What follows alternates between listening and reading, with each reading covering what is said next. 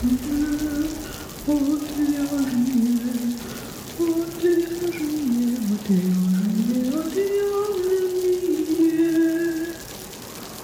шоу «Отвяжные».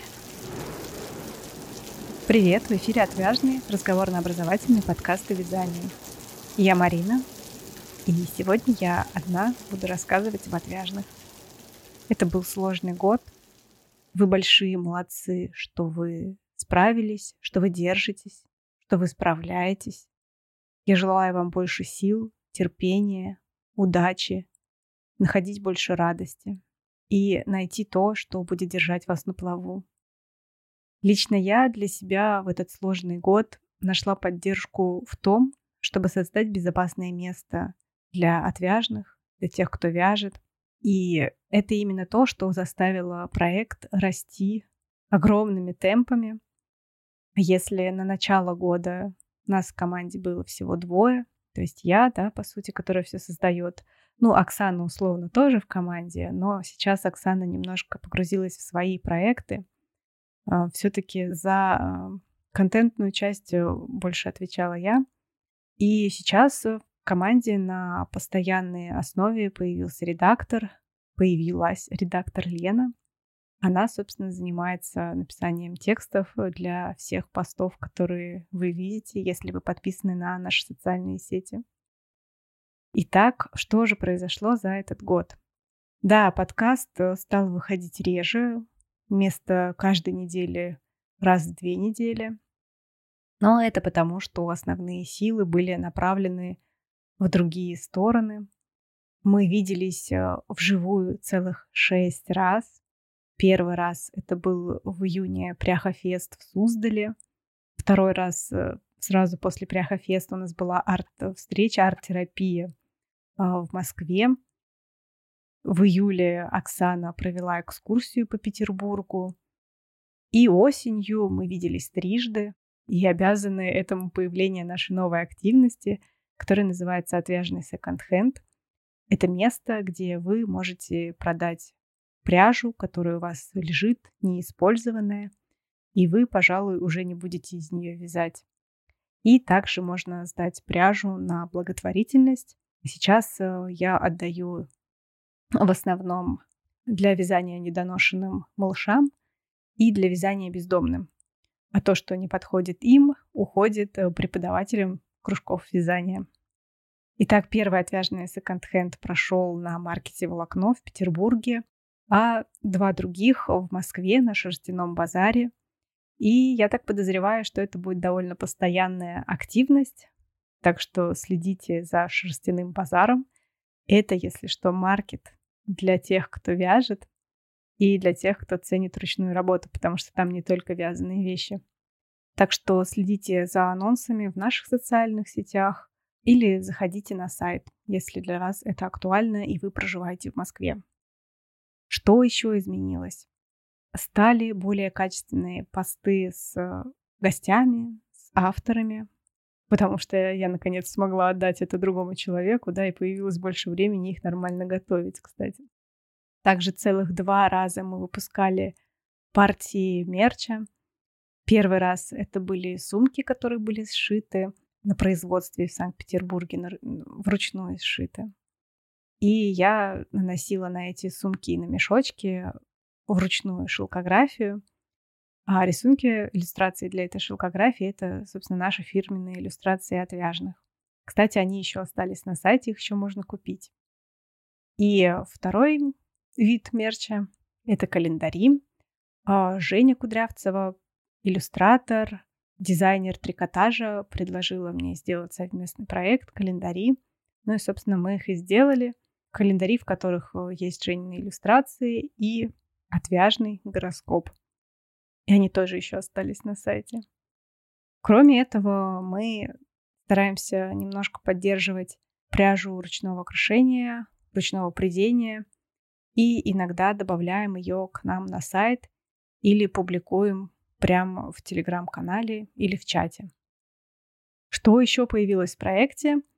На постоянной основе, наконец, заработала платная подписка на телеграм-канал, там, где я пишу статьи, пишу какие-то личные размышления, переживания, может быть, даже. Подборки делаю. Попыталась пересказывать книгу, но пока этот момент не идет. Но зато неплохо получается все равно свои размышления после прочитанных книг туда записывать. Дело в том, что я уже 4 года постоянно общаюсь с мастерами, и за это время я накопила довольно большой опыт, в том числе чужой, и свой опыт, и я довольно легко обучаюсь, довольно быстро. Казалось, что мне есть чем поделиться, и обнаружилось это, когда люди стали обращаться ко мне за советами. Поэтому я решила сделать э, такие общеобразовательные статьи, ну и добавить возможность личных консультаций чтобы уж не просто так, чтобы проект наконец-то начинал зарабатывать. Кроме этого, я попробовала провести вебинар. Мне понравилось, я надеюсь, что буду продолжать в том же духе. И еще я сделала практикум по вязанию штанов. Тоже получилось довольно удачно. Практикум сейчас есть на сайте, его можно купить, э, пройти, связать себе штаны. Не обязательно широкие, можно более узкие – по своим меркам на свой размер нужной длины и ширины. Вебинар, кстати, про самопрезентацию тоже можно купить на сайте. Сейчас я называю очень много всяких продуктов, и мне кажется, вы такие уже, что, что, что здесь происходит, что вообще, о чем она рассказывает. И вы совершенно правы, продуктов появилось очень много, и осенью я проходила обучение на акселераторе «Путь ремесленника», разбиралась во всех своих проектах. А если вы не знали, у меня кроме отвяжных еще два проекта.